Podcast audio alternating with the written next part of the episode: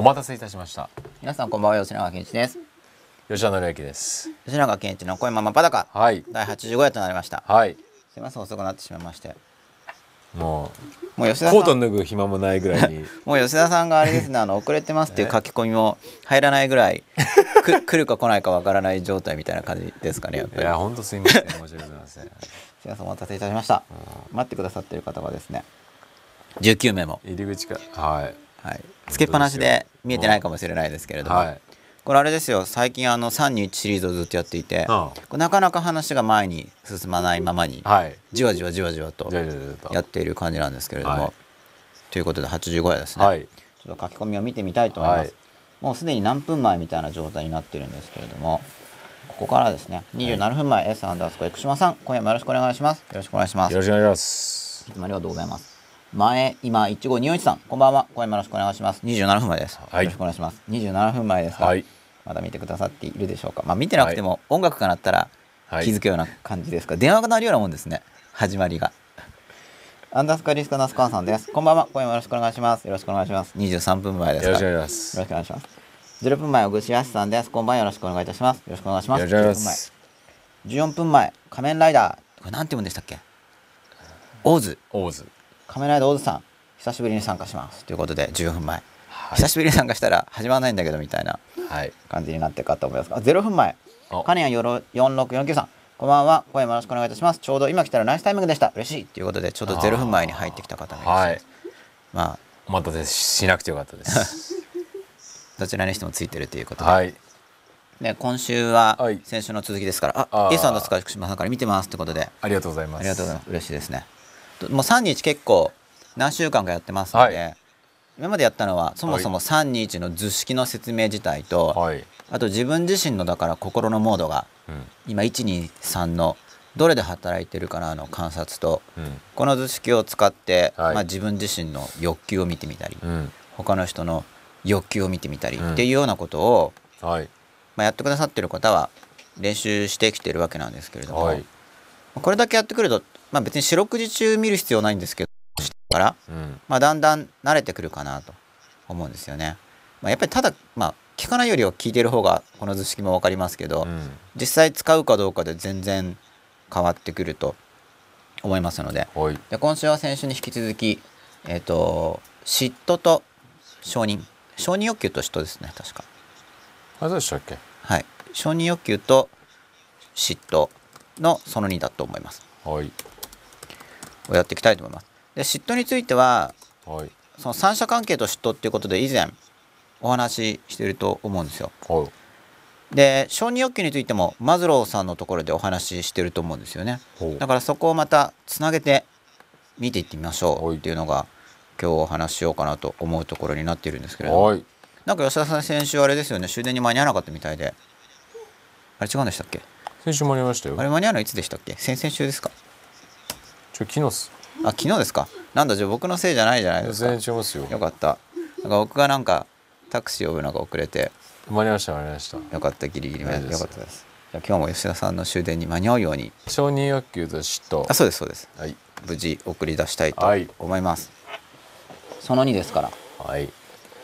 で 85?85 5や。はい。あなんか違うの出ちゃった。僕も Windows7 にもうちょっとですしようと思ってるんですよ。はい。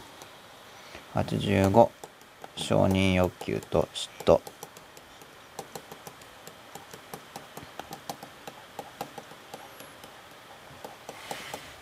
明日はもう僕も12時間セミナーなんで。明日？明日です。へー。12時間やります。9時9時。朝から？朝9時から。夜9時まで。ええ朝間に合うといいですね。明日やるんですか？明日明日明日ですね明日、え当時の日に明日の朝は5時ぐらいが確か当時なんですけど、あそうなんですか。はい、当時直後にやりたいと思います。あなるほど。一番ひょっとしたら運命が変わりやすい日かもしれないということで当時の日にやるんですけれども。でこれ承認欲求と嫉妬で、はい。えー裏にあるのが、はい。まあ、注意。アテンションの注意です、まあ、この辺りについてはい。えーちょっとお話ししてみたいなとはい。思うんですけれども、はいこれでもあれですかね。123の図式についてはもう皆さん慣れてきてるんでしょうかね。どうでしょうかね。どうでしょう。よかったらつぶやいていただけると嬉しいんですけど。なんか一人でどんどん突っ走ってもあれじゃないですか、はい。毎なんか毎週3日ですとか言って。いやー突っ走りましょ突っ走ります、うはい。ちょっと書き込み見てみてもいいですか、ライブしてる。これ違いますよねこれかな？あこれだこれだ。まあ何も書き込みがないっていうことはどういうことなんでしょうね。では続きいきたいと思います、はい。で自分がいるじゃないですかもうおなじみの。はい。自分ですよ。で二者関係だったらこう相手がいるわけですよね。自分とうん。相手。でその3っていう時にまあ人間じゃなくてもいいんですけどこうもう一個いるわけです他者が。他者がいるわけですよね。でちょっとこれ工夫して色を薄くしすぎたら見えなくなってしまったので、まあギリ見ますよ。ちょっと他者をもう一回重ね書きしたいと思います。他者。第三者ですね。はい。がいるといるとしますっていうかこういう図式に入っている時にまあ自分と相手がコミュニケーションしているわけじゃないですか。でここのコミュニケーションっていうのはこの三者関係の時に実際にコミュニケーションを取っている場合もあれば自分が勝手に相手に思いを送ってるだけの時もあるんですよね。つまり人間ってあのその主主観的認識っていうのがありますよねうん。自分の。だから本当にこう相手と会話をしてなくても、結局自分の側の気持ちとしてはその人になんか話をしているような思いをうん。送っているようなうん。感じがすれば体験としてはうん。この体験としてはっていうのはよく実存としてはとか言うんですけど評論文とかで。聞いたことありません？実存。うん。ないですか？存在と実存とか、実存としての体験としてはコミュニケーションしてるわけですよね。でその自分と相手がコミュニケーションしてる時に、うん。この相手が例えば他者について言うとか。うん。他者について言うとか、うんあとは他者に注意をしまあ基本的には注意を示すところです。うん。で三者関係の嫉妬について以前お話しした時にこの図式が出てきたと思うんですけれども、この時にこの相手の注意っていうのをこっちに向けたい。こうぐるっと。うん。向き変えたい。こうん。こっち向き変えたいって合ってますか？向かす向かせたい。うん自分に向かせたい、はい。これがその三者関係におけるうん。嫉妬であると。うん。でこれちょっと注意してみると、うん。相手をコントロールしようとしてるじゃないですか。相手の注意をうん。自分に向かせようとしてるわけだから、うん。あの自分の側の思いとして相手の注意をこっち見てくれと思うわけですよね。相手をコントロールしようとしてますよねあ相相手の注意をこっちに向けようとしてるわけだから、うん。だからこれはさらに二者関係におけるまあ二者関係における嫉妬みたいなものっていうのも以前吉田さんからちょっとお話があったと思うんですけど。僕からですか？はい、あの2社の場合さ2社の場合の嫉妬もあるんじゃないですか？みたいな。まあで2社関係もいくつもあるんですけど、うん。二者関係で例えばえ奪うとかうん。奪う取られる、まあ、二者関係の人とかって相手なんであんなの持ってるんだって言って欲しいくれっていう、うん。それ奪う系のうん。二者によって相手から奪うってやつですよね、うん。で相手が自分から奪うのであれば自分は取られる感じがするし、で奪う取られるっていうよりもちょっとニュアンスが違うのが与えるうん。まあ受け取る。うん。与える受け取るという二者関係もありますよね。あとすごい重要な二者関係があれですよ。支配と服従でこれも欲があって支配欲っていうのもあるんですけど、まあ、服従欲っていう用語はちょっとあれですけど服従欲っていうかついていきたい気持ちとか。まあ依存っすよね。依存とか。そういう気持ちも人にありますよね。うん。うん、だからここら辺その欲求この123の図式でうん。欲求を見ていきましょうっていうのをやってるんですけれども、まあ、そういったことをやってきたことを受けてうん。その欲求をさらに今うん。細かくはいやってる感じになるんですけど、はい。まあ、この2者の中に生じる欲求として奪いたいとか、うん。取られたいっていう場合もあるんですよ。奪われたいっていうもう人間って面白いですよね。うん。あの与えたいっていうだけじゃなくて奪われたいっていううん。欲求を持つこともあるんですよね。うん。具体具体的には？なんか多分自分には値しないってどっか思ってるんだと思うんですけどうん。例えばなんか自分としてはあの例えばあぶく銭みたいのが入った時になんかそれをどうでもいいことに使っちゃうとか、うん。逆にそれを騙し取られたりした時になんか逆に生成するみたいな、うん。奪われたいとか、うん。うん、でまあ取られたい奪われたい。でこれもちろん逆もあるんですよ。あの奪われたくない。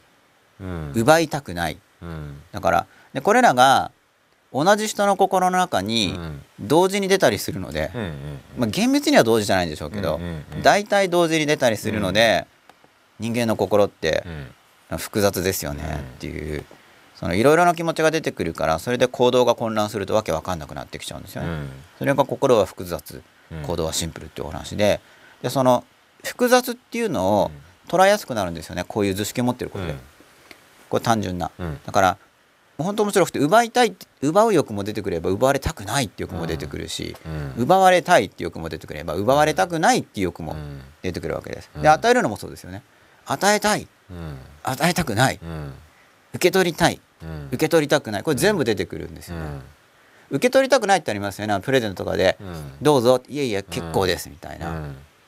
あれは受け取りたくないという拒否したいっていう欲求が出てきてるわけで。もちろん欲しい受け取りたいくださいって欲求が出る時もうん。ありますよね、うん。両方出てくるわけです。うん。で支配欲副次欲もそうで支配したいっていうのもあれば、いや支配なんかしたくないって欲もあるしえついていきたいってあるいは支配してほしいって欲もあれば支配なんかされたくない、うん。え言うことなんか聞きたくないっていう欲も出るんですよね。で二者関係においてはこれ非常に単純な図式ですけれどもこの方向とそのそれぞれしたいしたくないっていうのを見ると、うん。だいぶ欲求があの整理されてきて、やっぱりこういう単純な図式の方が普通に日常生活でしょっちゅう使うにはすごいあの使いやすいと思うので、まあ、こういう二者関係の図式などを参考にしながら。でさらにあの融合して2を1にしたいっていう欲求についてももう扱いましたよね。相相手とも一つになりたい。うん。でこのしょこの三者関係の死っていうのにおける注意を自分に向けたいっていうのはまずこの支配欲求でもあるし二者関係における。うん。もしかしたらさらに進行してもう相手と一つになりたいっていううん。自分と同じもう支配とかじゃなくて一つになりたいっていうそのもう融合の欲求が出てるかもしれないですよね。で融合の欲求についても一つになりたいと思うこともあればいやあんなのと一つになりたくないみたいにうんむしろ別々でいたいっていうふうにん融合したくないっていう欲求も人間ってありますよね。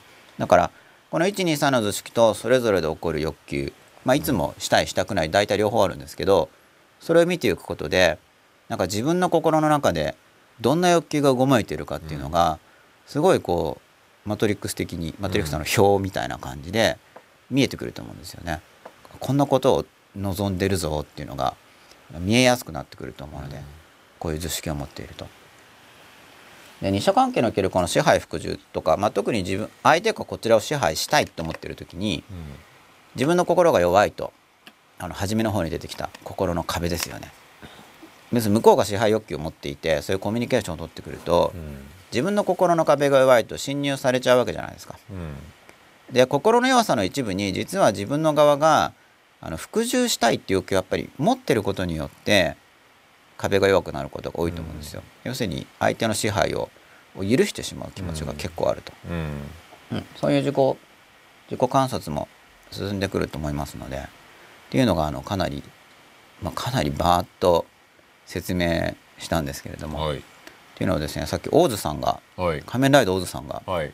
仮面をかぶってますが勉強好きではあのサボってたので復習してくださいっていなるほど。しばらく世の中を救いに行ってたんだと思うんですよね。で、まあた、久しぶりに聞きに帰ってきて、なるほど。はい、そその間あのこれは聞いてなかったということで復習のはい。リクエストがあったので、はい。ザザザッと説明していました。まあ、復習って言っても単なる復習じゃなくてうん今回のテーマに沿って新しいものをはい。いろいろ入れたんですけれども、まあ、大体これということで最近聞いてるんですけど、はい。ということで吉田さんどうでしょう？ええ。最近このタイプの質問を吉田さんにしてるんですけど、まあ無茶ぶりですよね。無理やりって感じですよね。よくないですよその振り方は。ということではい。吉田さんから、えーご意見をいただきました。はい。振 振り方良くないってことなのでメタレベルのはい。質問そのものに答えるのではなく質問の方法についてのコメントはい。ということで、はい。えーメタレベルの応答をいただきました。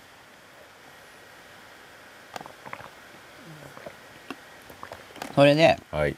この2社から3社まあ自分が相手と見なしている人が自分以外の人に注意を向けている時に、うん。あるいは自分以外の人を特に称賛している時とかに、まあ、嫉妬が出ればこっちを褒めてくれとかこっちに注意を向けてくれっていうそういう気持ちが出てくるわけなんですけどこれってすごい承認欲求とつながってる感じしませんか？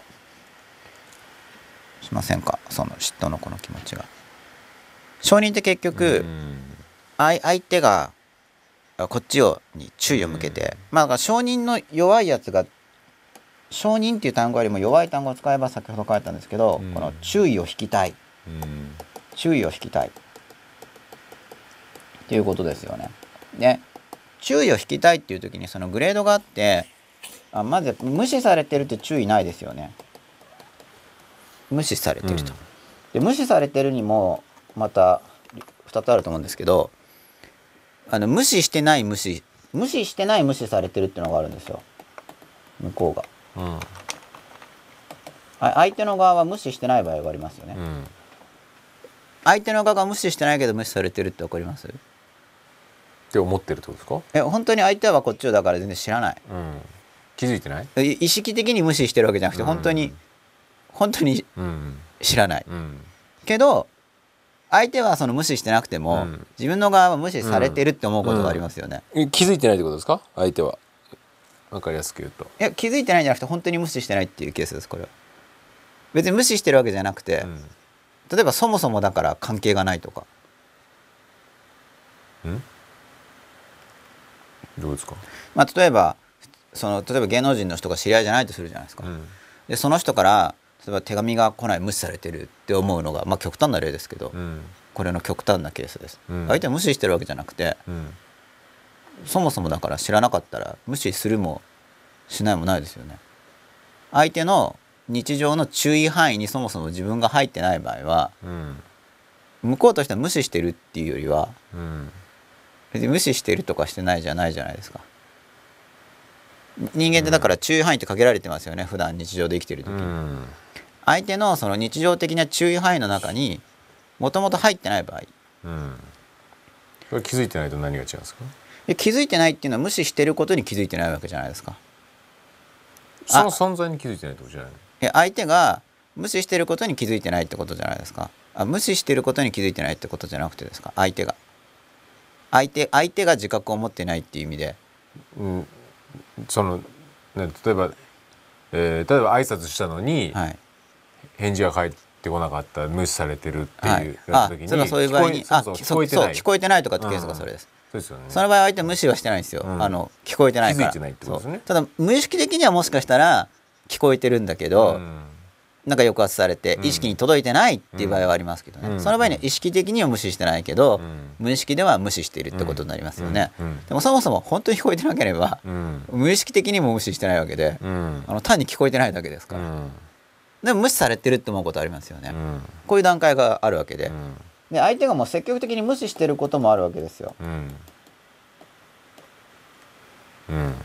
相手も無視しててまあそしたら無視うん。されると、うん。で注意を引きたいという欲求まあ承認欲求がある時に、まあ、無視されてるっていうのはその承認がないですよね、うん。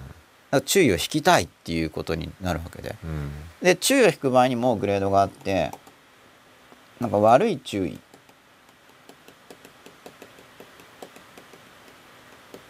良い注意。まあ良い注意が通常承認ですけど狭い意味で言う承認ですよね。まあ、いたずらっ子とかはだから無視されるよりは悪い注意を引かれ引く方がいいってことで。うん。悪い注意を引くわけですよね。この相手の注意をこっちに向けるために、例えば、えー先生の注意を引くためにあえて変な質問するとか、床に寝っ転がってみるとか、えー授業中騒いでみるとか。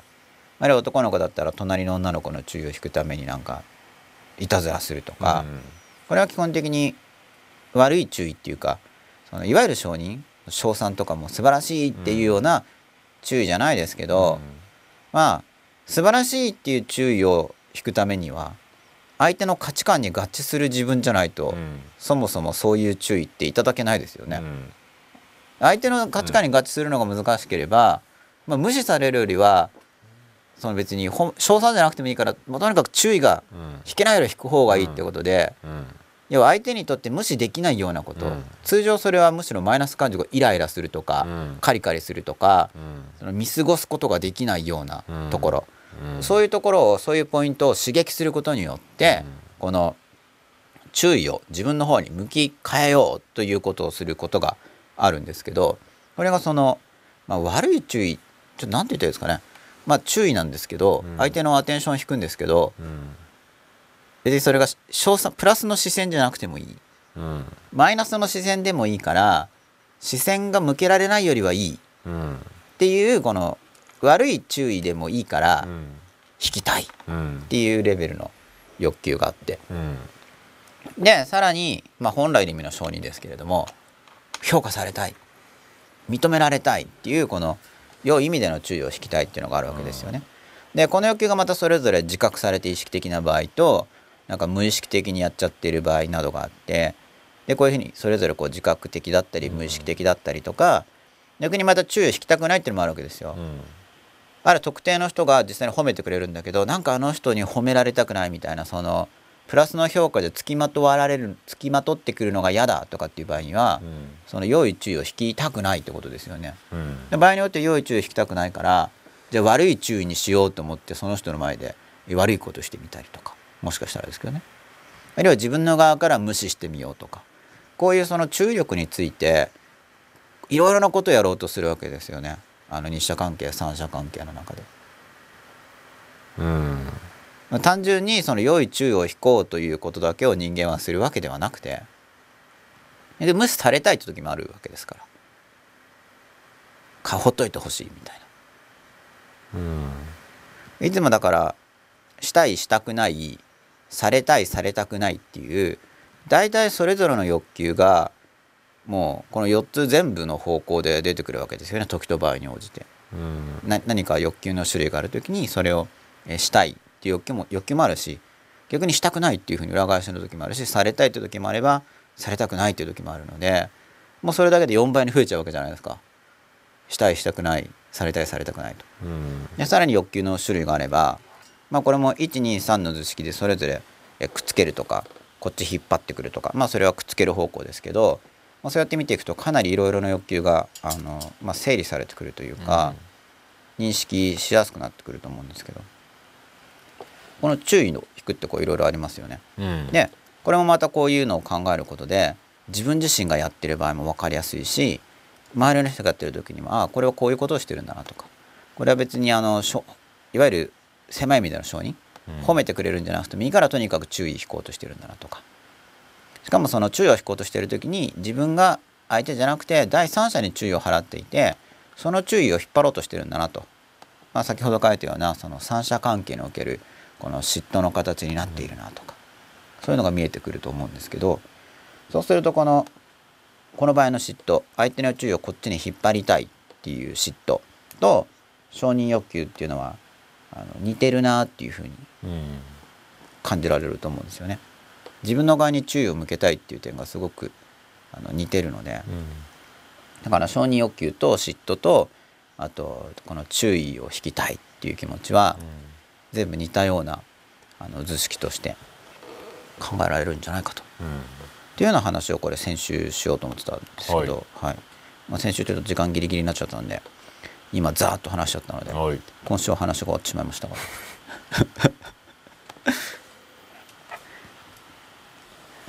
何か書き込みありますかね？あでもザーッと話すと書き込む暇もないっていう感じだと思うんですけど。そうですね。特にはないですね。ないですよね、はいじゃあここから話を展開させていきましょうか。はい。何かあの今の、まあ、もうバーッとお話ししたので何か、えー感想ですとかあとは実例ですとかあればつぶやいていただけると助かります、お願いいたします。特にないですね。うん。吉田さんから何かありますか？こんな図式を聞いてみて。いやまあも当たり前って感じですか？うずっとやってきたですからね、うん。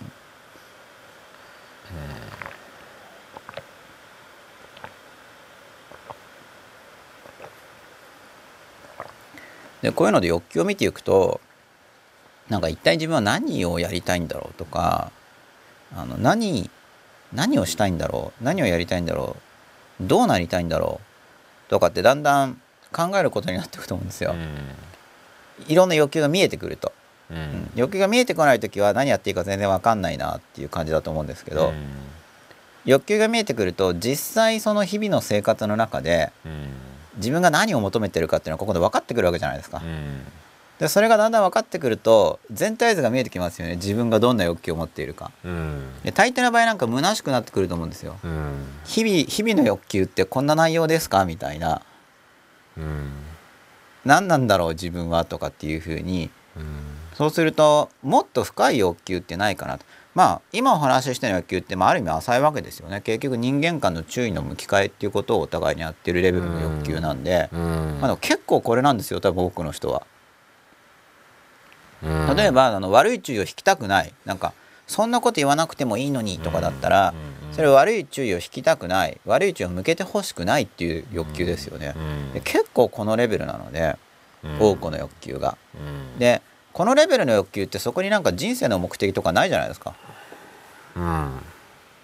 まあもちろんその褒められるために頑張るとかそういうのはあると思うんですけどまあそういうことですよねこの注意に関する欲求っていうのは。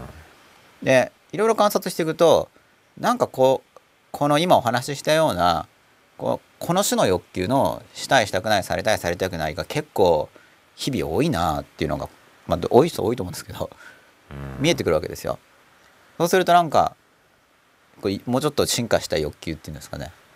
うん。それそれだけ誰かとコミュニケーションするときに、はい。そもそもその欲求がないとコミュニケーションしないしようとしないんですかね？人間はね。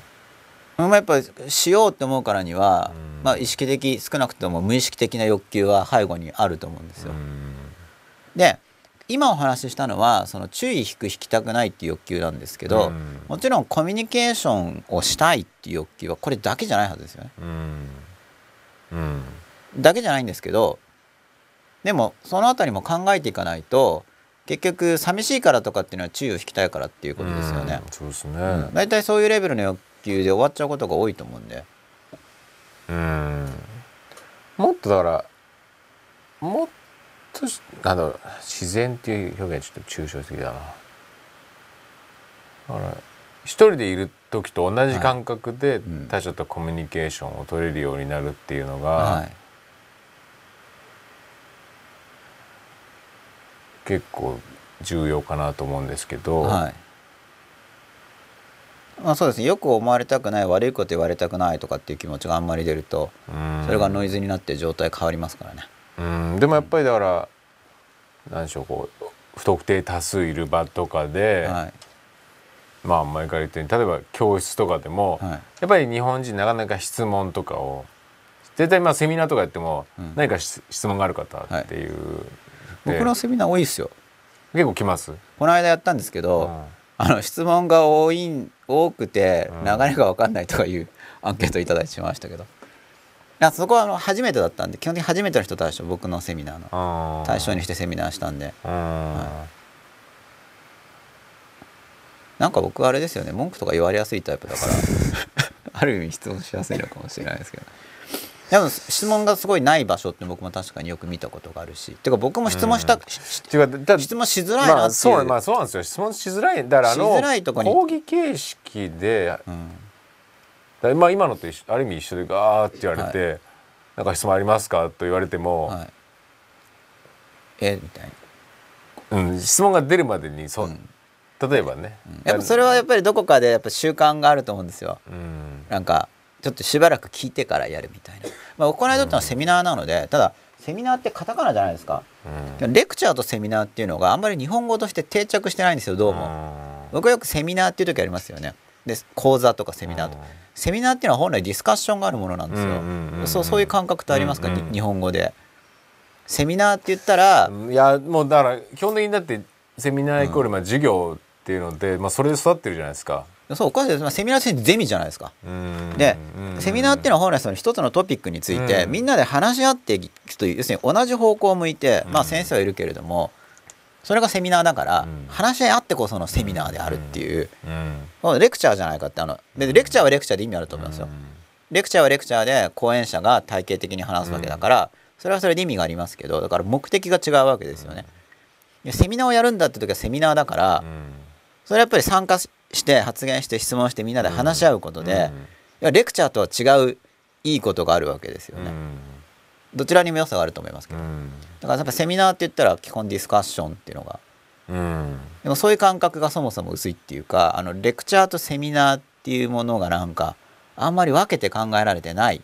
うん。レクチャー &Q&A っていうのと、うん。セミナーっていうのは僕の中では違うし、うんうんうん単純に僕が違うだけじゃなくて、うん。で今ちょっと自信がなかったんですけど辞書引いても違うって言いたかったんですけどひょっとしたら わかんないです。少なくとも英語の辞書を引いただからら英語の辞書のセミナーはうん。双方向ってことですよね？そうそう。ある意味で。カカタカナのセミナーを広辞苑で引いたら違うかもしれない。レクもしかすると。チャーはまあ自分で講義するってことじゃないですか。伝えるっていうことですよね。え少なくとも英語の時点でセミナーって引けばディスカッションって書いてある。でしょうん。だってカタカナでセミナーって引いたことがないなとそういえば辞書に書いてあるとか言ってそもそも日本語では意味が違かったらどうしよう。あるじゃないですかあの。いやおありますよね。カタカナだと実は違うみたいな、うん。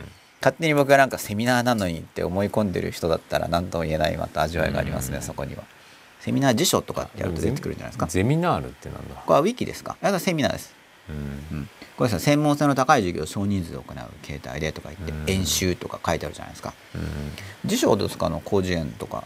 あセミナー辞書辞書ってグーグルで入れると辞書出てくると思います辞書とか意味って。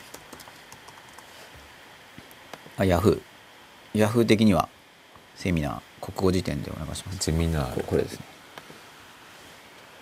セミナールに行けと。ゼミナールに行けと。やっぱ1の方法形態を取る講習会って書いてあるじゃないですか、うん。そうするとやっぱり特定のテーマについて研究報告討論ですよね、うん。やっぱり日本語でも今三振したんですけど、うやっぱそうですねセミナーって。ね。そうなんですよ、うん。そもそもセミナーなんセミナーって言ったら、うん。まあ、なんか討論するぞ質問するぞっていうので、うん。そもそも来るもんだと、うん。まあ、僕の側はうん。考えていったわけですけど、セミナーですからね、うん。レクチャーじゃないですか、うん。講演会は講演会でまた別の意味があると思うんですよ、まあそう言いつつ僕もあのセミナーでも十分な討論ができない形式で開いてる時もあるんですけどセミナーと銘打ちつつまあそれはまあ良くないですね。自分でやって。多分その質問を受けないことが、うん、多いこともあって。本当は討論したいなうん。と考えてるんですけど。まあいずれ教養講座とかやったらもうそれは絶対討論がなくちゃいけないなと思ってます。やるかわかんないですけど。うんまあ対話ですよね。対話。そこでやっぱ変わるんでやっぱただ聞いてるのとうん。自分で自分で質問して発言してやり取りすることで自分の中の観念が変わりますよね。うん。自分の考え方とかあの知識とか。ただ話聞いてもそう、まあ、変わりますけど、うん。その代わりこう大量に聞けるし、うん。相相手の筋道に沿って聞けるっていう利点があるから、うん。でも自分だけでやってるとやっぱ独りよがりになりがちだから、あの両方必要だと思いますけど、うん両方。まあ、でもインプットは結構今ネットもあるし書籍もあるし、うん。いろいろあるんででもセミナーってもうその場でしかできないですから、うん。そうですね。うん。それやっぱ意味があるなと。うん。その自分自身の進化のために。うん。でこのセミナーでやり取りしてっていうなんかそこにやり取りするわけだから二者関係も三者関係も生じるわけです。よ。うん。1対1だったら二者関係ですけど、うん。うん。セミナーってのは少人数形式なんで、うん。三者関係が入るんですよ。うん。例えばまあ教授なり先生がいて、うん。で優秀な人がいて、うん。いいこと言うとなんか、俺もとかっていう時に、もしかしたら嫉妬が善用されてる場合もあって、うん。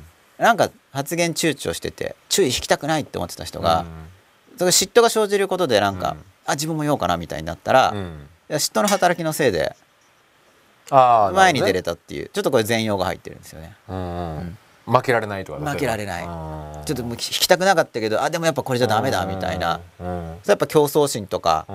嫉妬が入ることで。でもそれもい一つの意見の働きかけによって反応してる自分がいてそこから生まれてくるものがあるっていう感じですよね。そうですよ。3社だから。2社だったらもしかしたらもっと先生との対話でもじもじしてたかもしれないんだけど、うんもうなんか誰で逆になんか一人ガンガン行く人がいると、うん。あじゃあ自分はいいやってあの引っ込めちゃう人もいると思うんですよね、うん。だから一つの出来事があっても両方なんですけど、うん。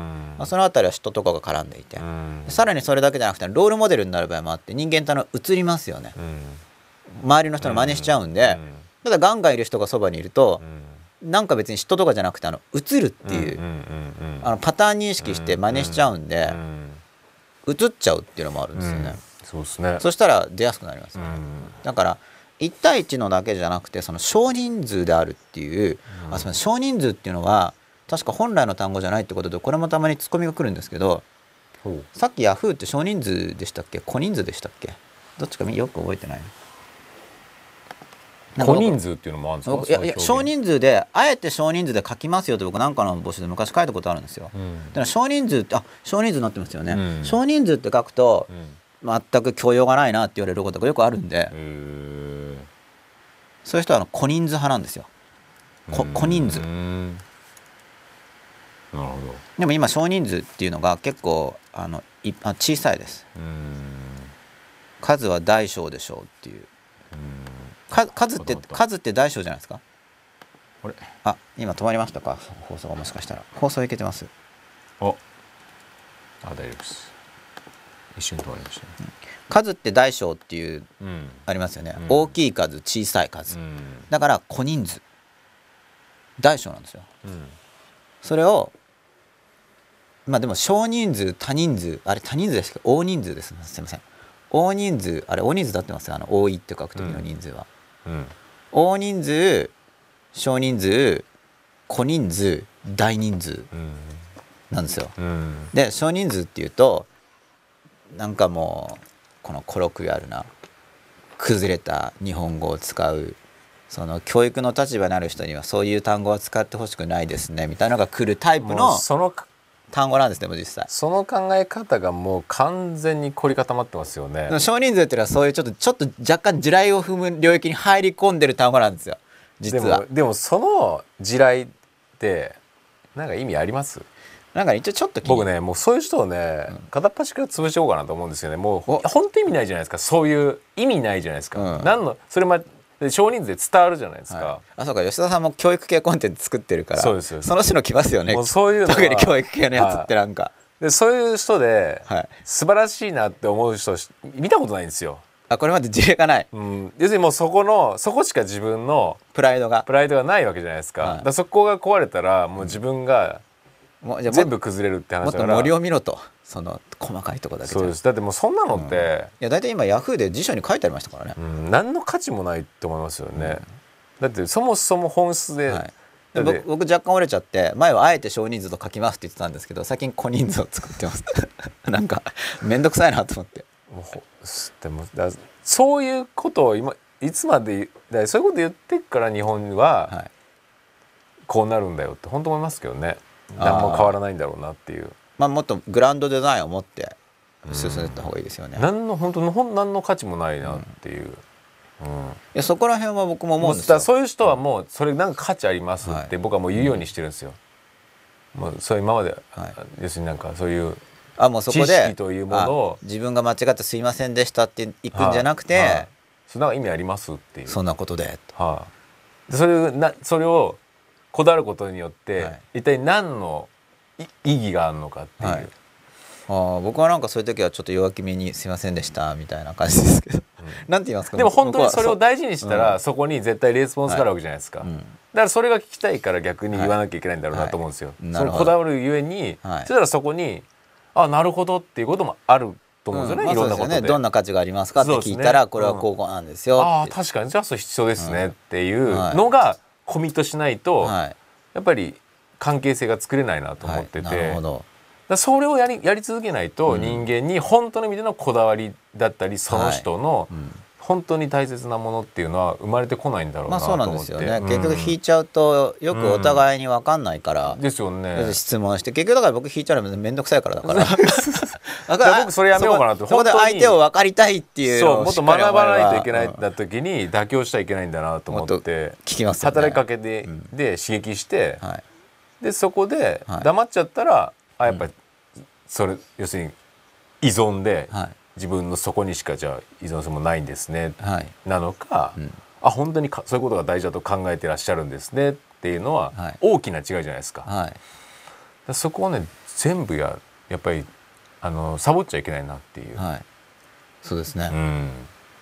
理解のために相互理解のために。お互い引き出し合うのが大事、自分自身の成長のためにもやっぱそれをやらないと、うん要するに相手から本当のことを聞き出せないなっていう。そうですよね、うん。で僕だからそれがまさにセミナーだと思ってるんですよ、うんうんうんなんかセミナーってもやっぱりなんか受動的な話を聞くイメージがなんとなくその単語的に入っちゃってる気がするんですけど、本来そうやってうん。うんしっかりこうお互いに出していって。だからでまあある意味人と誰か誰かと会話をすればある意味そういう意味ではセミナーが始まるわけじゃないですか。そう思う誰と話そう。なんかテトピックがあって本気で話していけば。本気で話していでけばっていう。そのせそのなんで今セミナーの話を出したかっていうと、うん。そのコミュニケーションが起こる時の背後の欲求っていうのが注意を引く引かないだけじゃなくて、他の欲求があると、うんうんうん。それが例えばそのセミナー的なコミュニケーションっていうのはうんちょっと違うんですよ、まあ、もちろんその注意を引く引かないっていうことによって、要はセミナーみたいなお互いに本当のうん。意見をぶつけ合うというものをやりたいっていううん。モチベーションになることはありますけど、うん。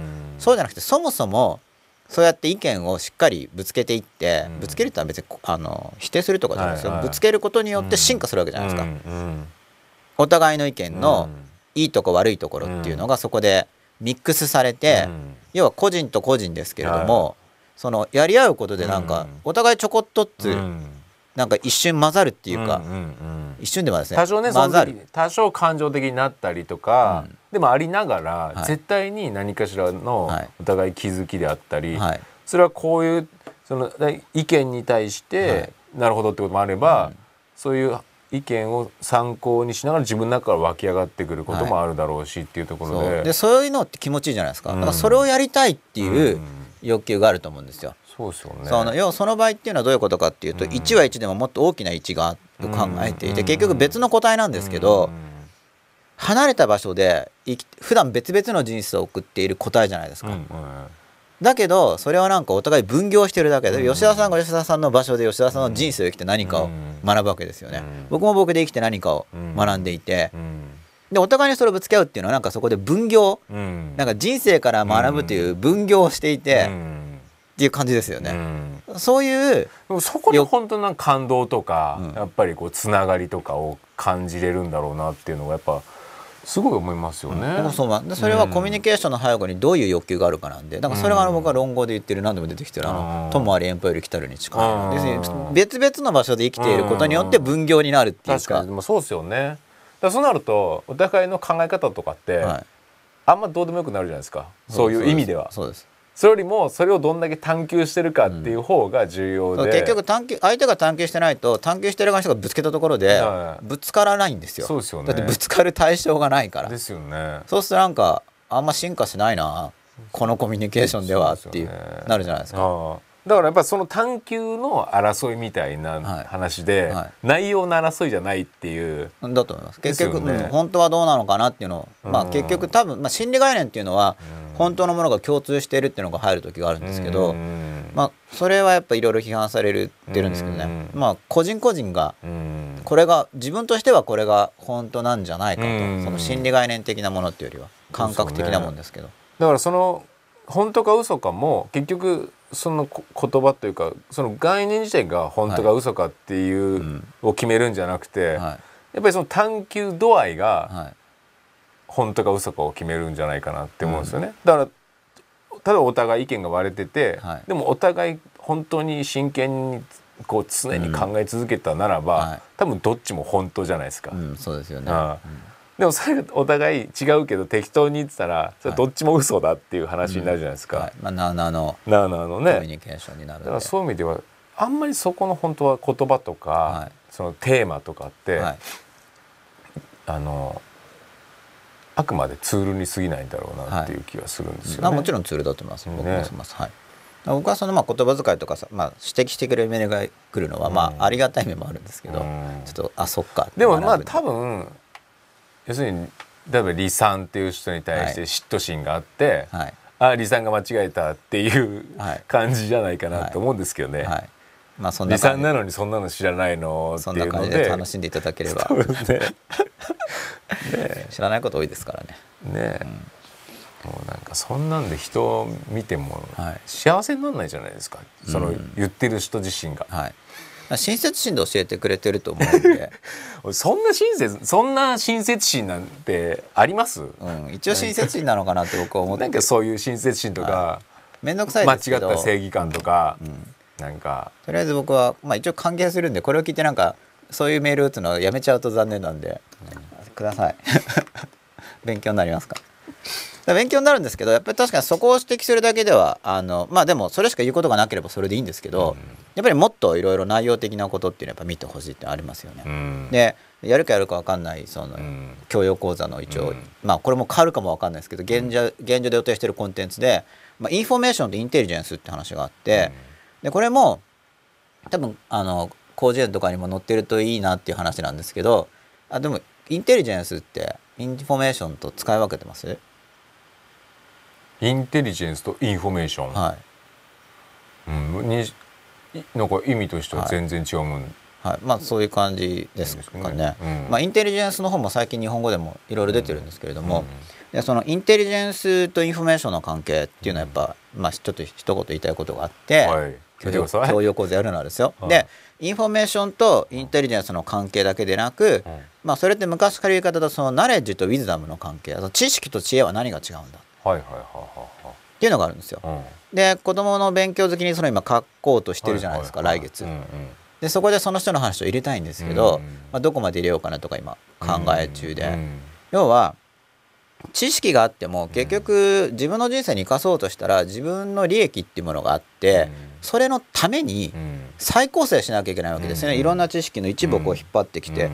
で結局自分はどうするんだっていう行動方針を出してうん。実行して、でその行動方針を出して実行するっていうのは肉体の動かし方じゃなくて、うん。思考をどう使うか、うん感情をどう使うかっていうそっちの行動も含めてうん活用できるわけですよね。でインフォメーションとあのインテリジェンスもそうで、うん例えば僕がここでカシャって写真を撮れば、うん。その写真はインフォメーションなん。ですよ、しかしそれだけでインテリジェンスにならないですよ、なるほどなるほど。うん。ならないです、うん。まあ、例えばじゃあ誰かの浮気現場カシャってなんか探偵が写真撮ってするじゃないですか。これインフォメーションです。うんでこれを離婚訴訟に使うんだっていうことで、うん。いいタイミングに配置したらインテリジェンスになるんですよ。うん。例えばですけど、うん。あるいは行動方針を決める情報に使うんだったらインテリジェンスになるんですよ、じゃあ離婚しようっていうのがインテリジェンスにちょっとなってるんです、うん。だから知識と想像みたいな話ですよね。やっぱり何かあた何かに形にしていくっていう。結局そのその知識体系っていうものはあるんですけど、うん。知識体系はその知識の整合性体系で分類してるだけなんで、自分の人生に適用するときには、うんその体系的に整理されてる知識からこう、つまんできて、今のシチュエーションに使う形ですよね。で体系的知識の固定されたものも文献に載ってれば、それはそれでまたインフォメーションなんですよ。で現在情報過多の時代だし、そのインテリジェンスっていうものが、あの本来諜報機関のものなんですけど、スパイ組織みたいな、そうするとスパイがじゃあ情報インフォメーション持ってきても、だって本当かどうかも分かんないし、う分かんないですよね、じゃあどうやってインテリジェンス化するんだっていうの話があって、うんで、まあ、と要するに CIA とか CIA のホームページとか見ると、うん。インテリジェンスサイクルとか、うん。もう公開してあるのがすごいいいんですけど、うん。これメルマガに書こうと思ったまま書かないメルマガの一つなんですよ。だから書くかもしれないですけど 年内に出そうと思ってたんですけどまだ書いてなくて12月みたいなメルマガの一つなんですけど、はい。CIA のホームページに確か載ってるんですよインテリジェンスサイクルとか。へでそれは諜報機関のものだったんだけどそれがいや普通の個人のパーソナルライフとか、うん。会社にも役立つじゃないっていうことが言われてるわけですよね。もともと会社も諜報活動やってるしあの、うん。産業スパイとか、うん。でそのあたりの話をうん。やりたいなとうん。思ってたわけですけど、うん。うん。それはだからでも逆に言うとそこの能力がなかったらなんぼ知識突っ込んだってまあ学校の先生ぐらいにしかなれないですよね。まあそうですね、まあ、非常にマイナスの意味で言ってたと思うんですけど、はい。だからインテリジェンス能力が低いわけだからですそれ学校の先生とかその、まあ、塾の先生もそうかもしれないですけど、はい。まあ、ほぼほぼ要するにそのインフォメーションをはいインフォメーションのままただ伝えてるだけっていう話じゃないですか、そう。だからとりあえず基礎にはなるんですけどね、うん。もちろん。でもそれ人返す必要ないかったりするじゃないですか極端に言えば、そうなんですよ、うん。いい本でいいじゃんっていう話じゃないいいもですか。いいメディアがあれば。いい目あればすうんあれば。もうパッパッパッと。でもまあなるべく早めに行った方がいいですよね、正直本でもいいし、はい。まあそれこそ映像でいいっていう話じゃないですか、そう。なんか結局なんか目的意識が希薄だから、うん。なんか瞑想してんですよね、うん。瞑想ってあのフラフラって方の瞑想何を教えたらいいかとかもよく分かんないんだと思うんですよ、うん。そうですよね、だそうだそういう意味でインテリジェンスなんだ。そういう意味。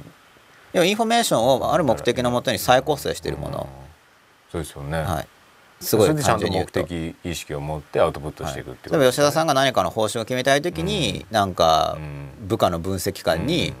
こういうのを調べたいんだとうん。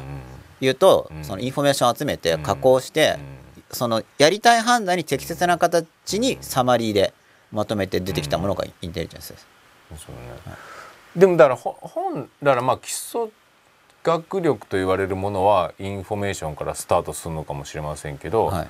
ある段階いったら、はい。やっぱりインテリジェンスからインフォメーションを得るようにしないと基本的にいけないんじゃないですか、うん。まあ、ちょっとまあ単語の使い方としてはちょっと違うかなと思いますけど、は 要するに目的意識があって、い、想像があって、はい。こういうものをし作りたいなとか、はいこういうことがだ作りたいからっていうことでで情報を集めていってさらにその情報を取捨選択することによってもう質も変わるってことですね。うん。インテリ質が変わってインフォメーションがインテリジェンスにで変わるアウトプットの質がか上がっていくっていう、アウトプットや判断も変わると。ってことですよね。はい、で、まあ、ネット検索とかもそうなんでまずそのすあの元となるページに載っている情報とインフォメーションレベルなんですけど、うん。自分がそのサーチするテーマがある以上、そのテーマに沿ったいいうん。再構成をすることによって、うん。単なるインフォメーションの集積ではない、うん。要は部分を集めたものは全体と違うっていう、うん。まあ、よくそのゲシュタルト的とかって言われるやつですけど、うん。部分の総和は全体ではないっていうことをやろうとするわけです。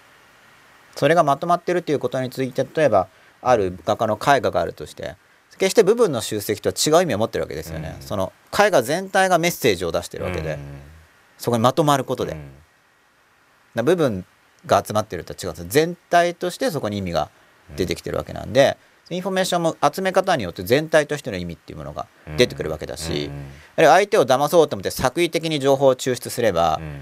一個一個のインフォメーションは正しいかもしれないけどまとめ方が例えば悪意的だったらそれを見た人の心に出るうん。印象っていうのがち間違ってる方向に誘導できますよね、うん。部分は全部正しいの。に、うんあのま別にまとめてみると間を人間の心と補完するから、うん。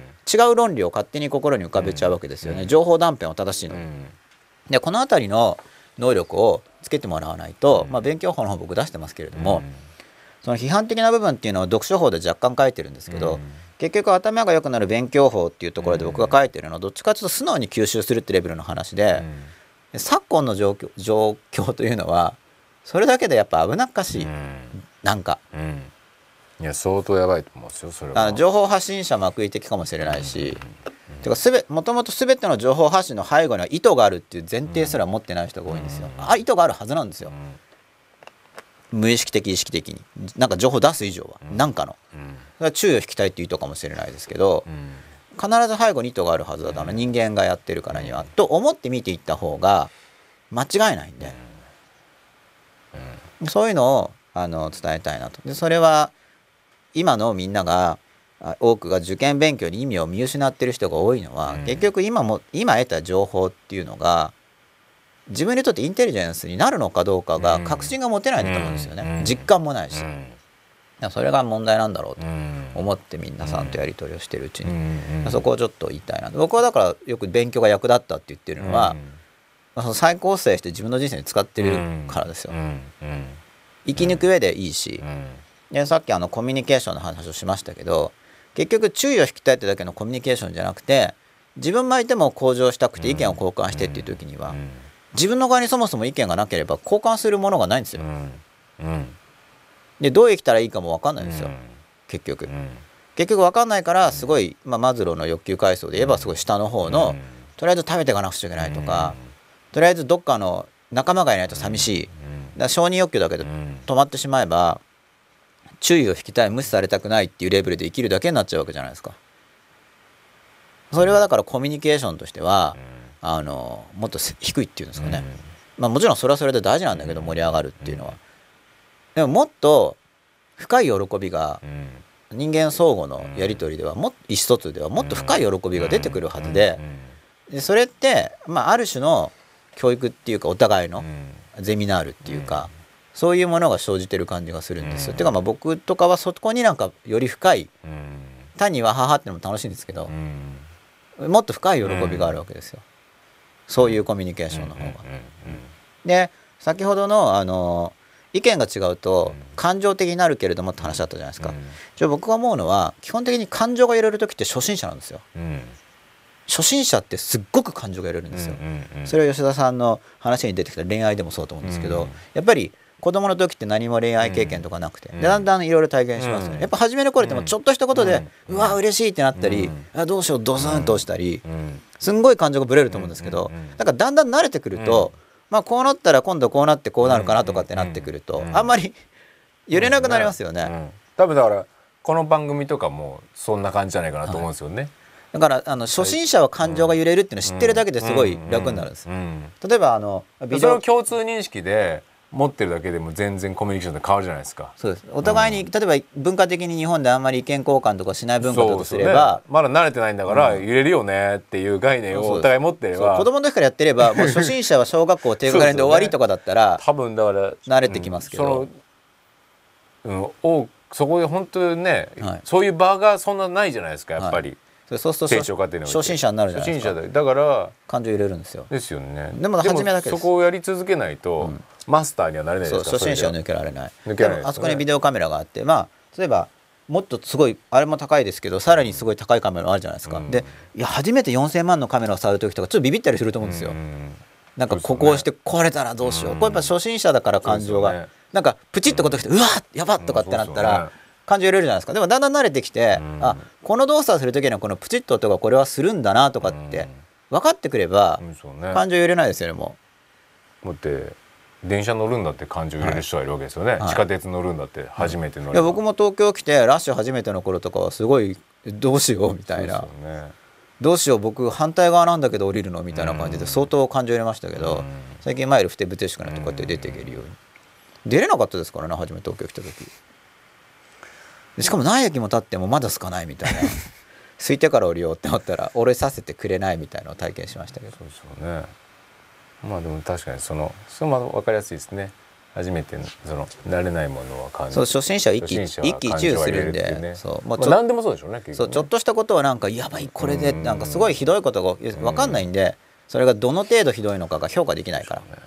でもだから逆に言うといい方の感情は感じるためにやっぱ新しいものにチャレンジしていくっていうのはそうですまあ感情がすごい揺れるんでそうそれれを体験したい時にはやっぱ新しい分野に入る新と、うん。多分人間の学習機能的うん。にやっぱ新しい分野って分かんないから、うん。あのすごいひどいことが起こらないようにリスクを過大に評価する仕組みになってると思うんですよ。うんうんうん。それって無難じゃないですか。多分大丈夫だとか初めてのところに行ったら危ないですよね。やっぱ初めのところは慎重。例えばあの洞窟の中とか山とか登る時でも道とかなくて行ったら足でこう探りながら行くと思うんですよね。やっぱ初めての時には慎重でうん。ちょっとプチッとかうん。下の枝が折れるだけでいやもしかしたらみたいな感じでうん。ちょっと感情揺れるじゃないですか。だからよく分かんないところは感情が揺れるっていうのはやっぱりあの極端にひどいことが起こるのを防止するうん。無難に慎重にいくっていううん。そういう仕組みが入ってると思うんですよ。うん。そもそも人間に。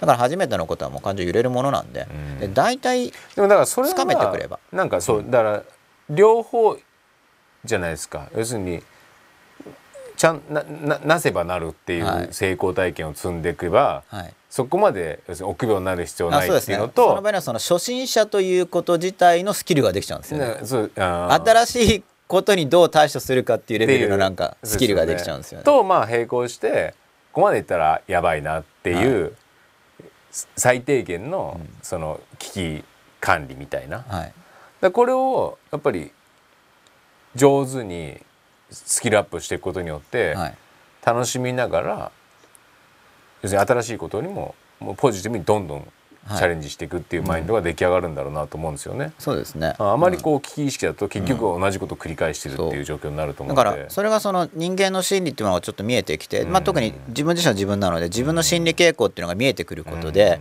自覚的にもっと自分の人生の場所とかステージとか舞台っていうものを設計していけるじゃないですか。うん自分が人生にどんな要素が欲しいのかって思ってドキドキが欲しいんだったらだからそうよく分かんないことを入れ込まないといけないんですよ。うん。なんか日々退屈だなっていう人はうん。そのドキドキが起こることを入れればなるしうん。逆になんか感情が入れて疲れるんだけどって人は新しいことやるのはやめてもっと繰り返し的うなん。ことを増やせばいいしうん。その計画が立ってきますよね。そうそうね、なんかそうなんですよね。ちょっと落ち着きました。え？えなんかそうなんですよねって。落ち着いたのいやいや一息一息ついた状態かなと思って。そしたら。ツイッター見ようかなと。あ見ましょうか。ちょっと見ましょうか。一息ついて。はガーッと話してみましたが書き込みはあるのかなと。あでもなんか来てますよ。いはい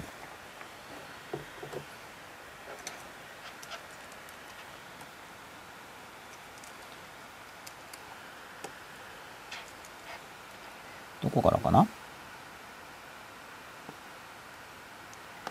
？35分前のアンダースコアリスクアンダースコアさんからですね。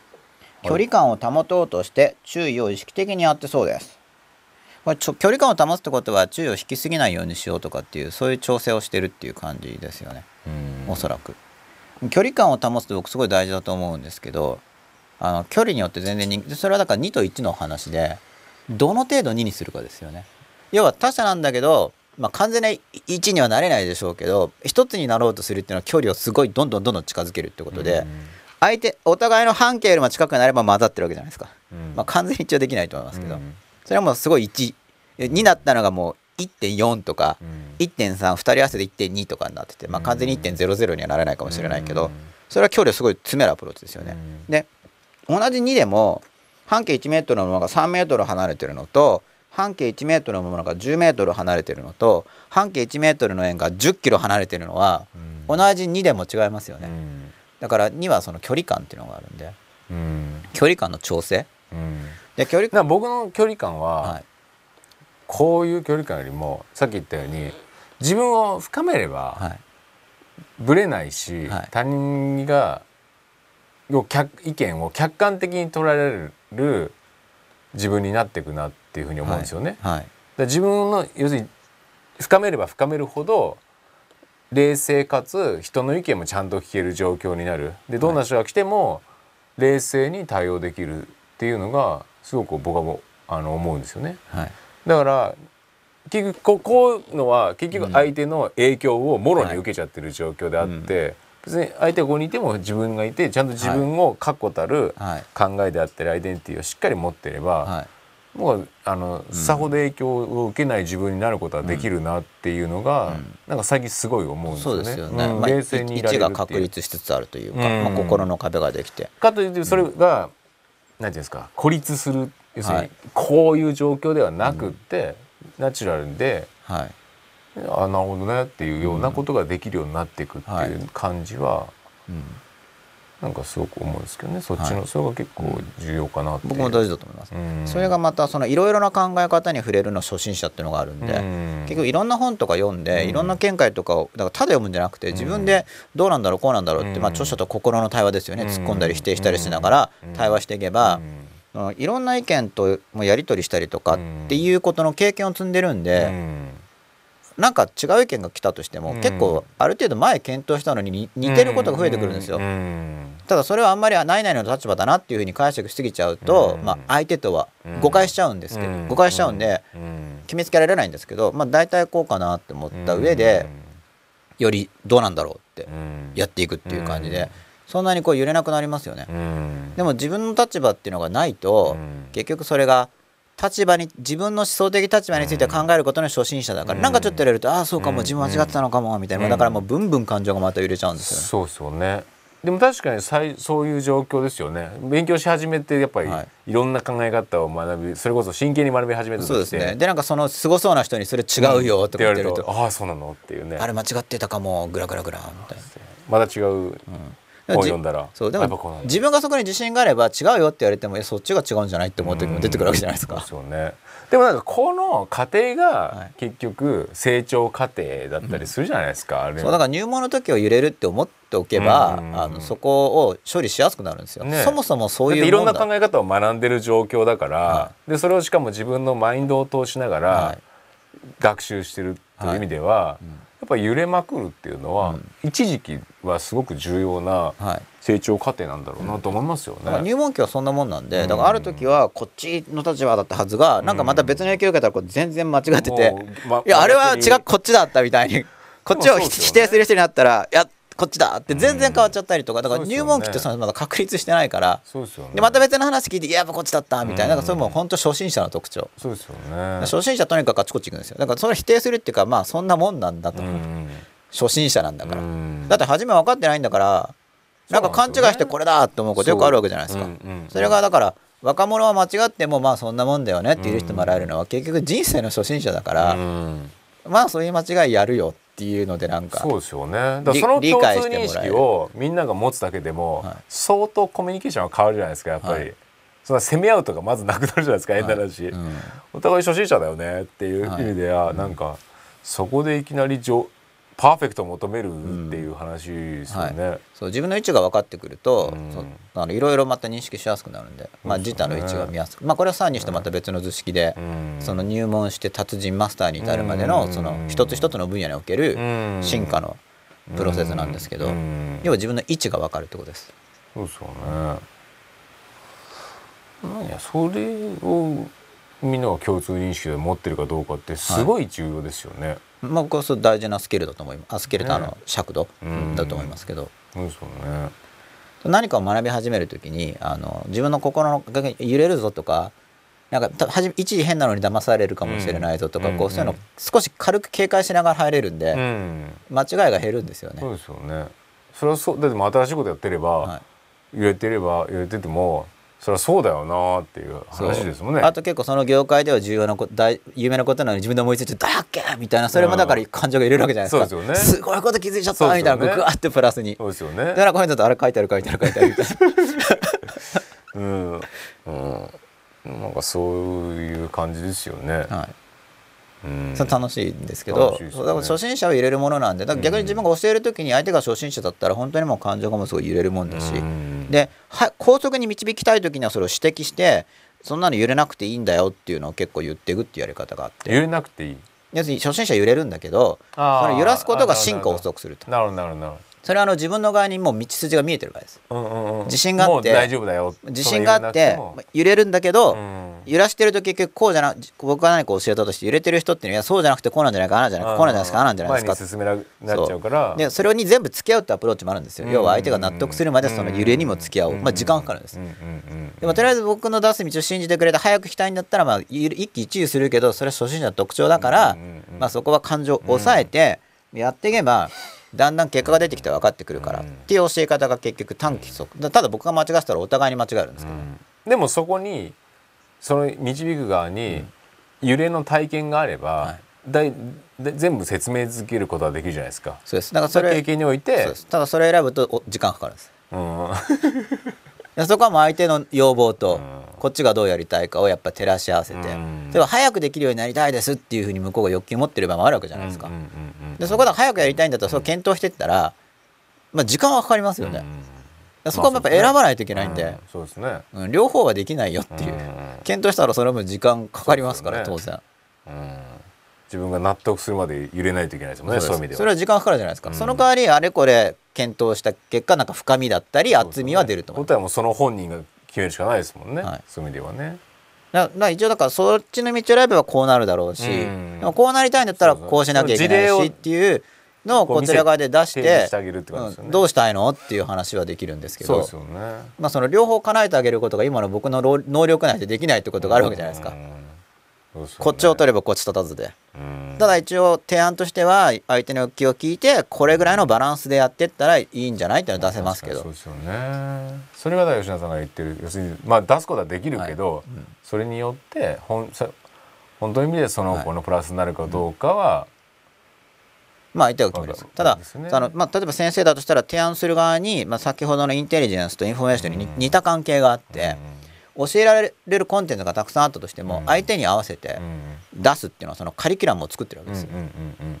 それが相手が例えば今寄り道しながら自分なりに考えたいのか、とりあえずその揺れる感情を抑えつつ、うん。早めにとにかく実務的にできるようになりたいのか、うん結局その相手の欲求があって、それに合わせてカリキュラムを加工して出すってプロセスがうん入ってるんですよ。それはインテリジェンスサイクルに非常に似てるんですよ。要はそれは、えー、とインテリジェンスサイクルって言い方で分かりにくければ、より一般的な言葉遣いでこれオーダーメイドって言われるやつなんですよ。で今後はこの力がオーダーメイド。カスタマイズです、うん。ただカスタマイズとオーダーメイドとちょっとご誤解されていて、カスタマイズっていうのはカスタマーがやるんですよ。うんうんうんうん。オーダーメイドっていうのは向こうが欲求を出したらこっちから答える。要するにそれをマエストロがやるんです。まあなるほどなるほど。なるほど。なるほどね。そうですらオーダーメイドはご用機と違うんで、まあ、ただなんとなくのオーダーあってもいいと思うんですよ、だけどオーダーメイドっていうのは究極の形態においては何にもやらなくてもできなきゃいけないんですよ。できなきゃいけないと僕はそう捉えてるんです。なな何をもとに？でもニーズ聞かないとでもだから究極にはですよ。究極には。もうもう部屋帰何ってくればあこの人はこのスーツが欲しいんだと分かるよく名医がえでもでもやっぱりそれは何？ややっぱりこうまず本人に触れなければ分かんないですよね、まあそうです。まあもともとそもそもオーダー来なきゃ作れないですからそうですよね。だからオーダーメイドの概念っていうのはその要は御用聞きじゃないから、じゃあどうなるかっていうとじゃあ勉強したい子がこの参考書をやりたいんですって言っても、僕の側のオーダーメイドの考え方だったらそれは君には合わないからこっちをやりなさいって本人が望んでないことやるわけですよ。うん。でもどうなりどんなんが欲しいっていう何ですどうなりたいとか例えば。聞くじゃないですか、うん。だけどは聞きますけどオーダーメイドっていうのはだから言語的に明示化されてないところを勝手に決めつけていかないといけないんですよ。うんうんうんうんうん。本人も違うって言ってるんだけどいやこれがいいですって言わなきゃいけないんですよ。それいやそれが当たらないといけない。本人のどこまでだって体験した後には分かればいいんです。でもそのゴールは？本人をどこに導く？それはだから相手を見て決めるんですよ。おその提供する側が。本人どこを見て決める？それはもう直感とかじゃない。直感とか？本当は。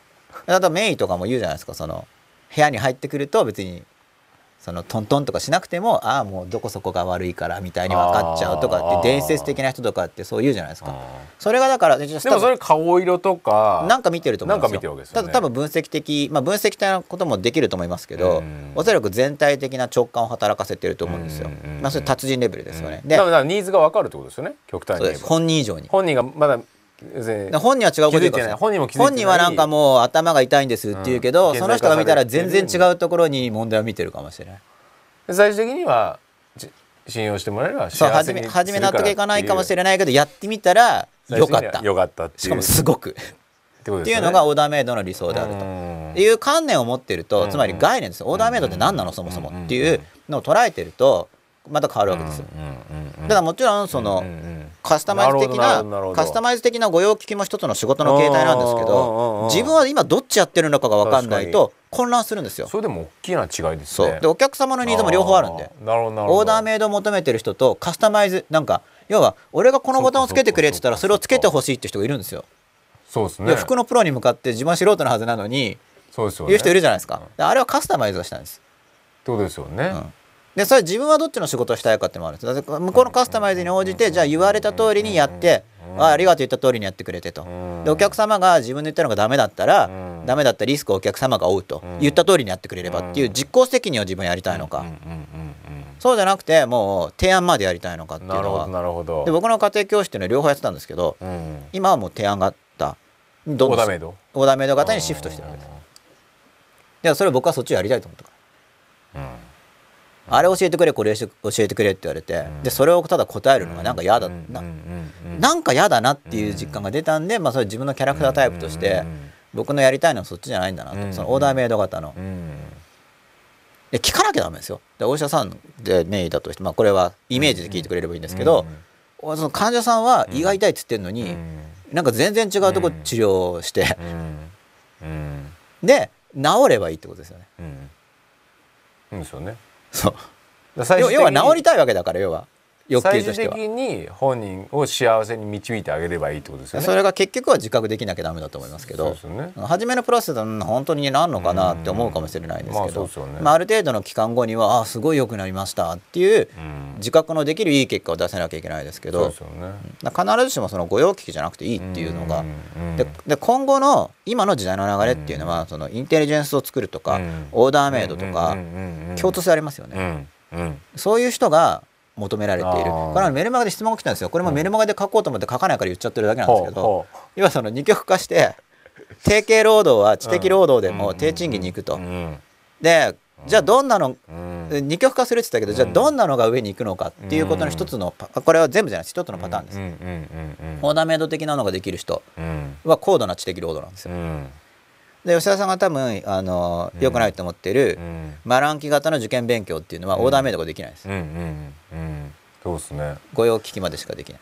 でも確かにだからうちなんかも映像制作で依頼を受けるじゃないですか、はい。で確かにさっきの概念ででも分かりやすいですね。確かにね、カスタマイズなのか、はい。オーダーメイドって。そういう図式を持ってるとすごいいいっすね。認識能力が上がっちゃって。これはすごい分かりやすいキーワードですね。頭が良くなるんですよ、ねいただきました。あありがとうございます。りがとうございます。で、まあ、こういう概念。でも確かに別それで。僕のオリジナルじゃないですけどねこういう概念自体。そああの僕らも割とカスタマイズ要するにお客さんがこう欲しいって言ってんだからっつって、カスタマイズに応えるはい。方がいいのかなっていうのと、はいうん。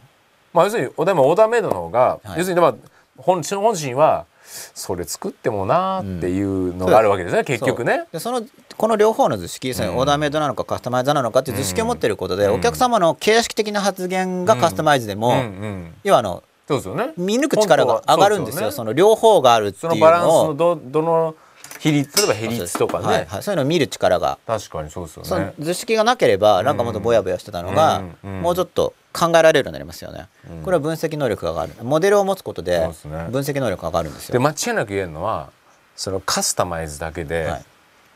お客さんが最終的に満足するってことはないなっていう、僕ないと思いますよ。だってそれ自分でやるじゃないですか。プロフェプロフェッショナルいらないですよ。そうですよね。だからでもいらないって言ってる人が結構多いじゃわけじゃないですか。だからそれだからオーダーメイドができる人があまりにもいないかだからら別にだからオーダーメイドなんだけど、お客さんはカスタマイズだと思ってればいいのかなっていうのはあると思うんですよ、そういう意味では。それもあるし結局その本当のプロフェッショナルから少なすぎるからうんお客さんも失望してて、うん、そうですよね。いやしょうがないからもう言った通りにやってくれと、うん、そうですよね。どうせそれ以上のものを任せたらひどいもの作ってくるんでしょっていうふうに思ってるってことだと思いますよ。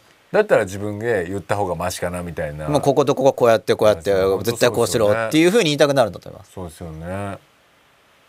あ本当そうですよね。はまあ今日あのそれこそ家庭教師だとかっていうのも同じですもんね。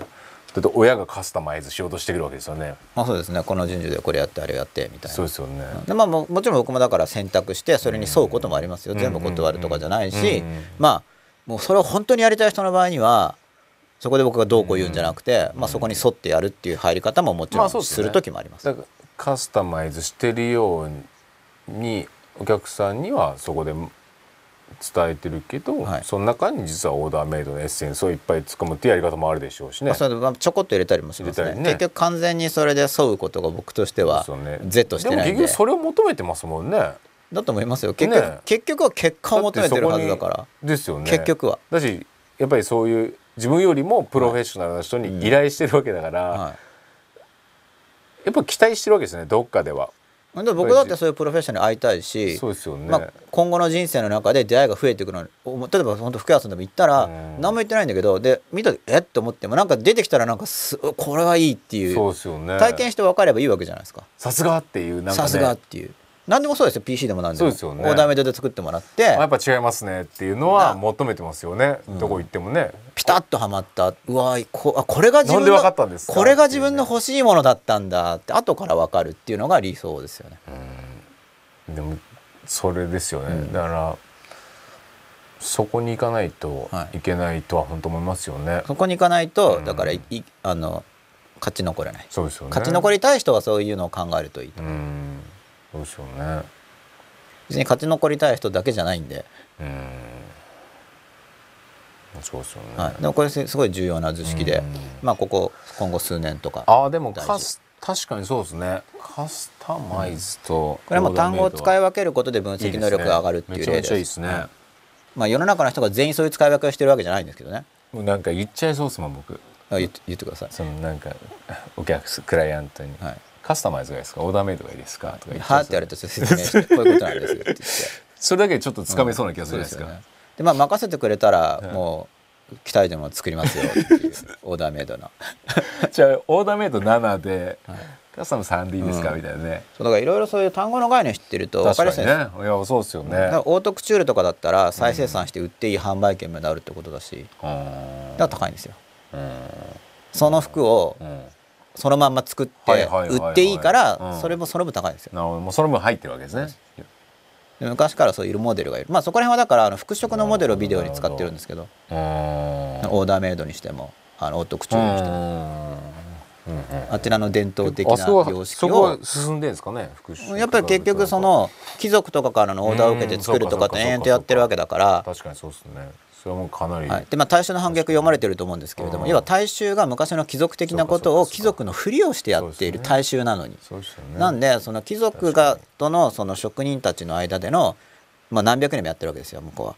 そのモデルっていうものが今の世界に役立ってくるだろうってことが、ね。オルテガ読めば分かるでしょ？とかっていうと闇のやつになるわけですよ。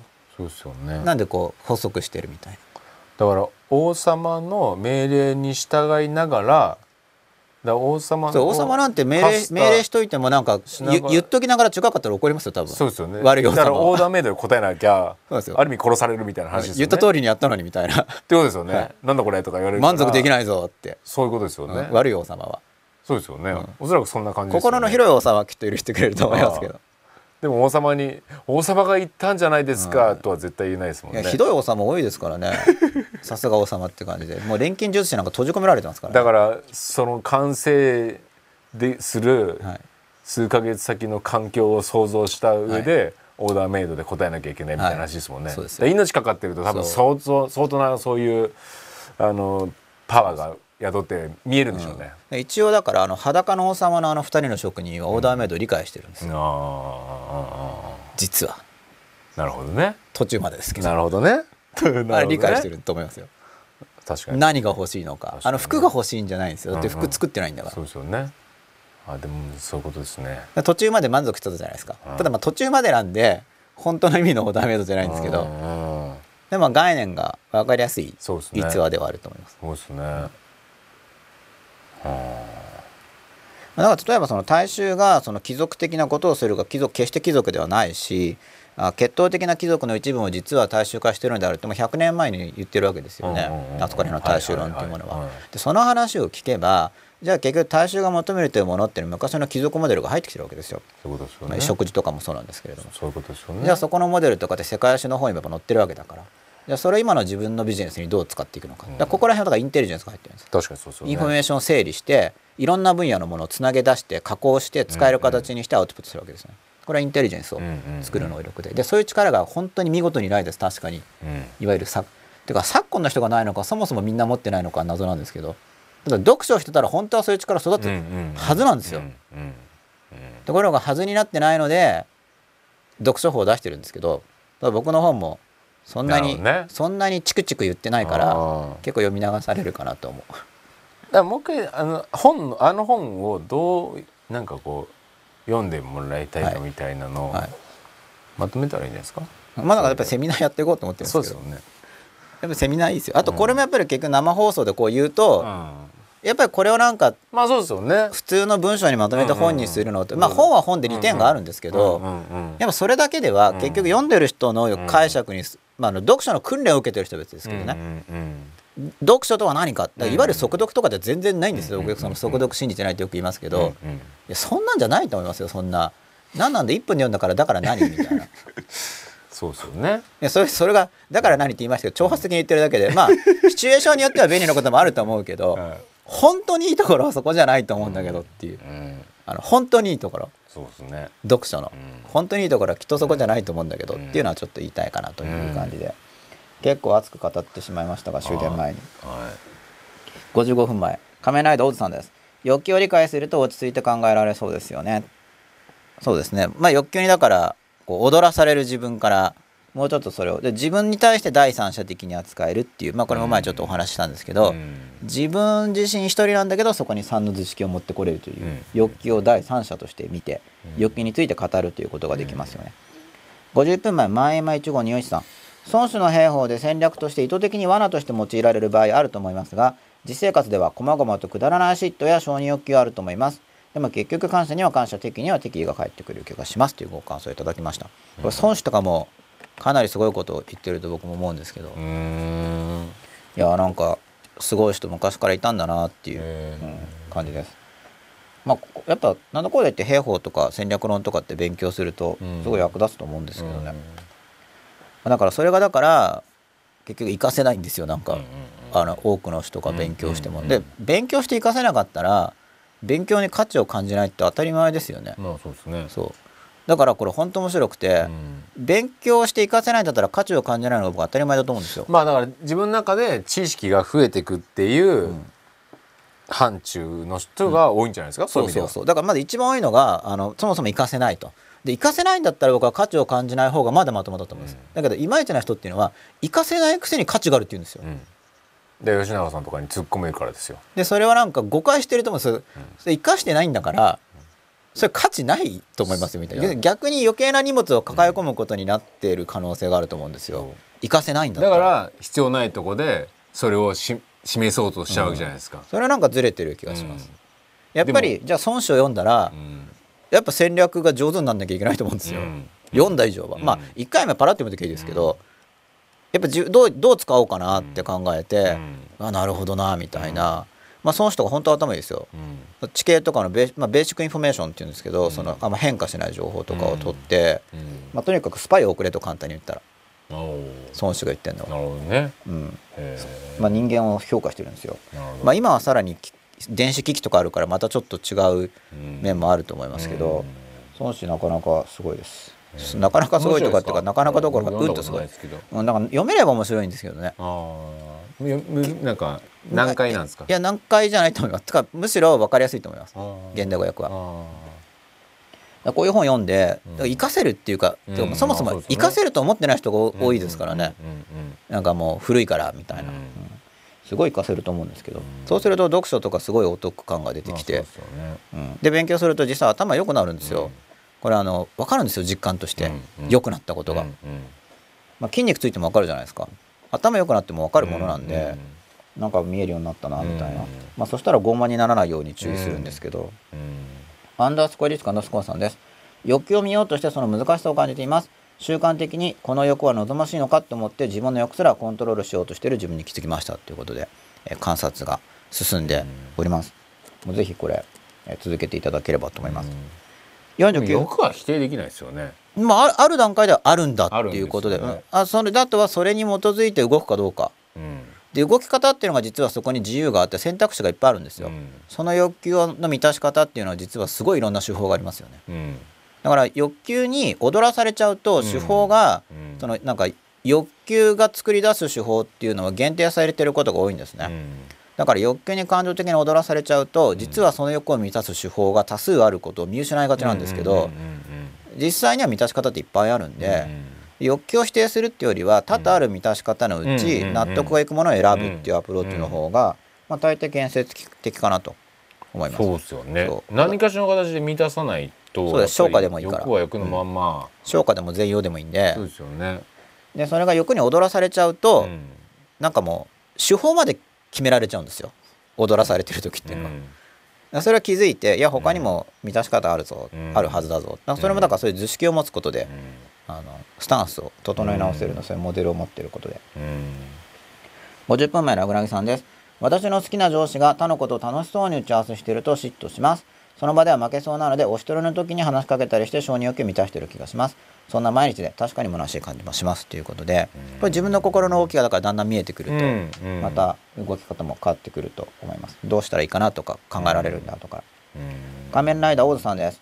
少人数は辞書になかったけど小人数は辞書に出てきましたっていうことで、へまあ、小人数小人数っていう方が一応正式なんですよ。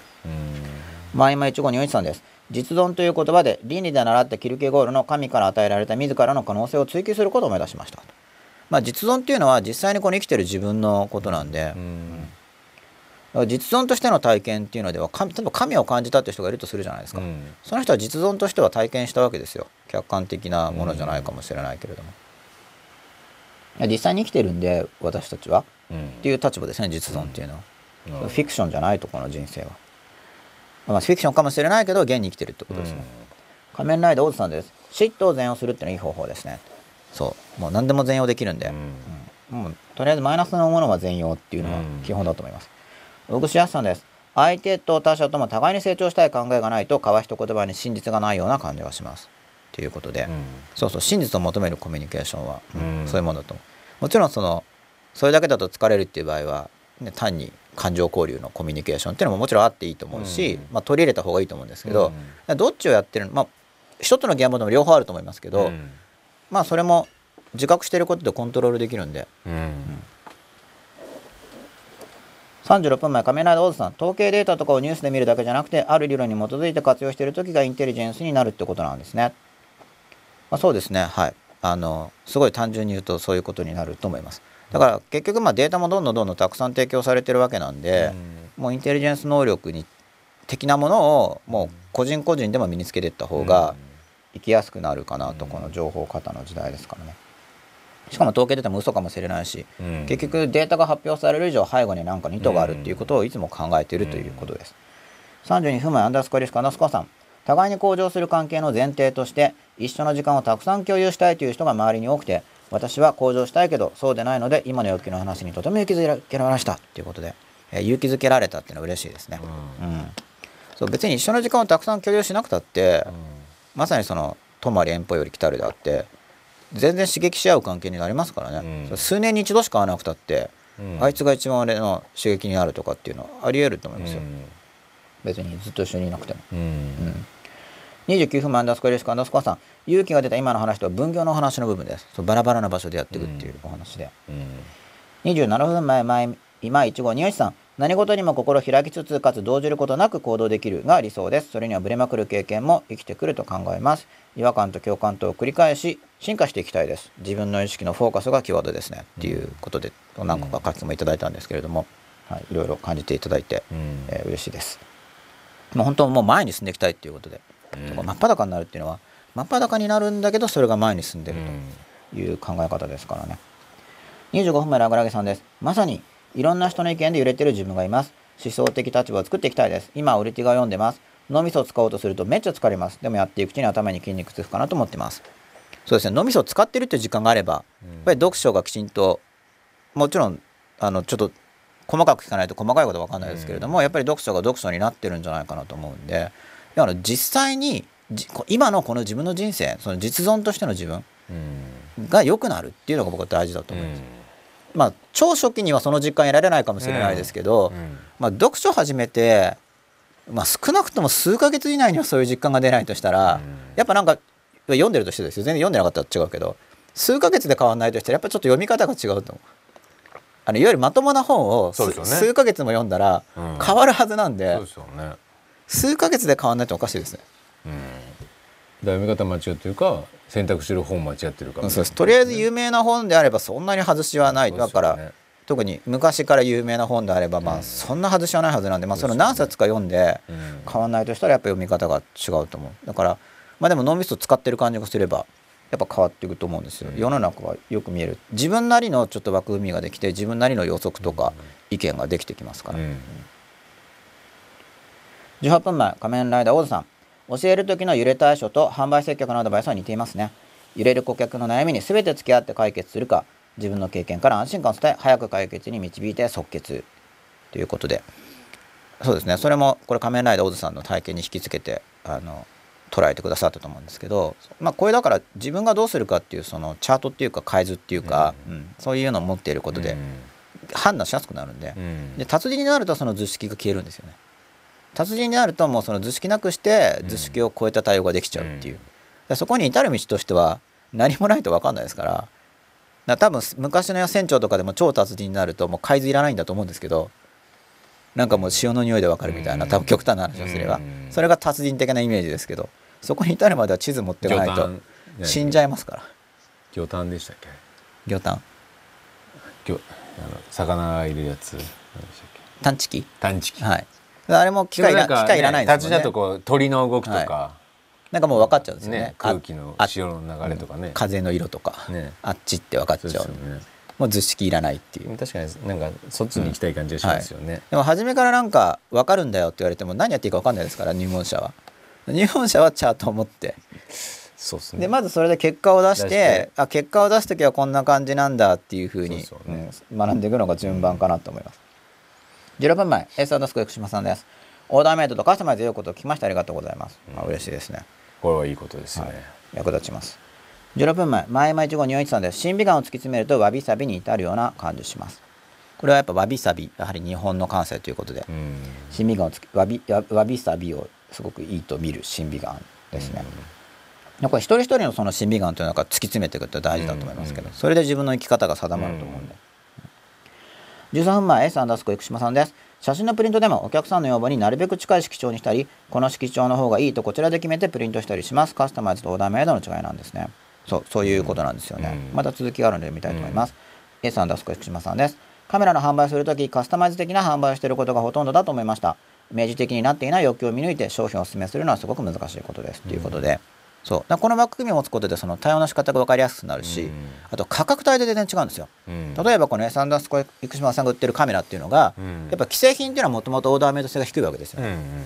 でもそれがもっとすごい高級カメラって高くてなんかもうレンズから何からもう廃盤になってるやつも含めて生島さんが提案するっていうそういう世界になってくるとやっぱオーダーメイド的になってくるとうん。思うんですけど、うん。まあ、もうちょっと価格帯が下がってきたらまあ大体その基本的なベーシックなものにカスタマイズでくっつけてあげると。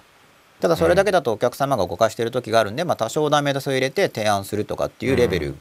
だからそれはもう価格帯とかうん。あとお客様の質とかお客様の持ってる要するに求めてる体験とかによって結局変わってきますよね。そうですよね。そう要するにどんな世界を見せてあげればいいのかっていうのはね。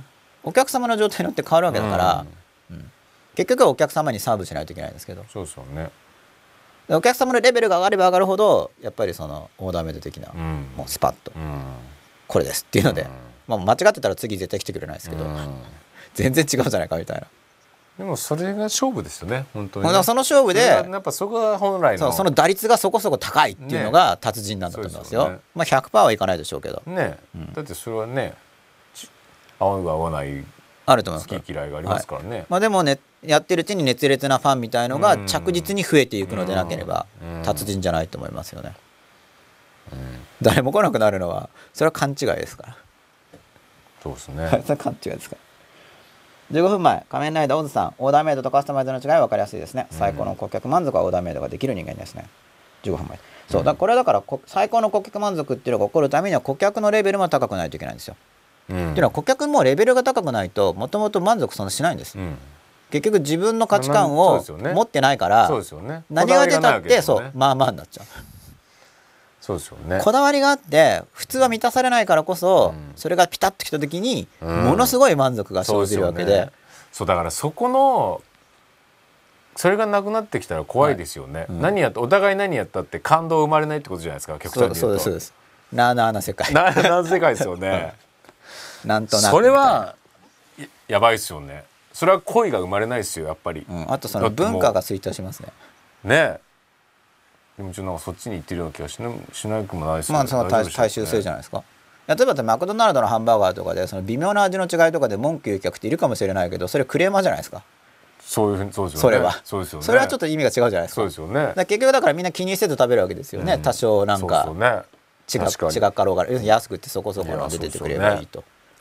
でもそれはだからもともとそんななまあまあなあなあな世界なわけでドンピシャのその喜びを求める文化とはそもそも違うわけですよ。だからやっぱ感動みたいなものをうん。求めなくなってきたりしたら怖いですよねやっぱね。だからもう自分自身の人生もだから、まあ、ちょっとマック悪い例出して申し訳ないんですけど、一応僕レイクロックさん尊敬はしてるんで、あ創業者のああはいはい、はい、尊敬してるっていうのは名言みたいな形であやっぱいいこと言うなっていう意味では尊敬してるんですけれども、だからマックが例えばボンボン出てきて大量生産で。でそんな品質はいいいいかもしれないけど、まあ、そんなに品質的じゃないですよね。でドンピシャでもないじゃないですか、7じゃないですか、うんああいう感じの人生になってるんですだからみんな、うん。あの大量の人生がそういう風になるんですよ。ね。マックみたいな人生。そうですよね。マクドナルドハンバーガー人生の人が何千万人も出るんです。ね。で別にそれでダメかって言ったらいや結構美味しいじゃんだったらハッピーだからそれはそれでいいんですけどそうじゃないのをやりたい人に向かって僕は言ってる感じ、うん。なんでかってそのマクドナルド的な人生は一時僕は何も言わなくても、うん。勝手になっていくんでもう自動で、流れ的に。確かに。それは嫌だっていうでもどうしたらいいのっていう人には僕は言いたいことがあるとでもそうじゃなかったら不幸ですかって言ったらそうは思わないってことです、えっ、とあれこれでも全部言ったんですかね。はい。あすみません。17分目分かりました。前々15241さん中世のスペインは恐ろしいイメージです。これは宗教的なカトリック系の話だと思うんですけど、うん。まあそういろいろ厳しいことがあった歴史もあるっていうことで。まあそういろいろな勉強やら知見やらを、まあ単なる雑学にとどまらず人生に活用できたらなと思うわけですけれども。ということで八十五夜も結構ランドコーダイっていろいろ熱く語ってしまいましたがはい。これ実はあの承認欲求と嫉妬の話だったんで 関連はしてるはずなんです関連してますか？しているはずなんですけど、はい。まああんまり関連性をしつこく考えずに、はい。まあ、ポイントポイントで活用していただければそれで十分ですので、はい。はい、いろいろ使っていただけたらと、まあ、勉強っていいよねみたいな。結局いろいろ勉強していくといろいろな概念が手に入るんでそれを生かしていこうみたいな話で、またあんま話してると吉田さんの終電の問題もあります。じゃあそろそろ終わりにしたいと思います。ということで第85でした、どうもありがとうございまあした。りがとうございました。おやすみなさい。おやすみなさい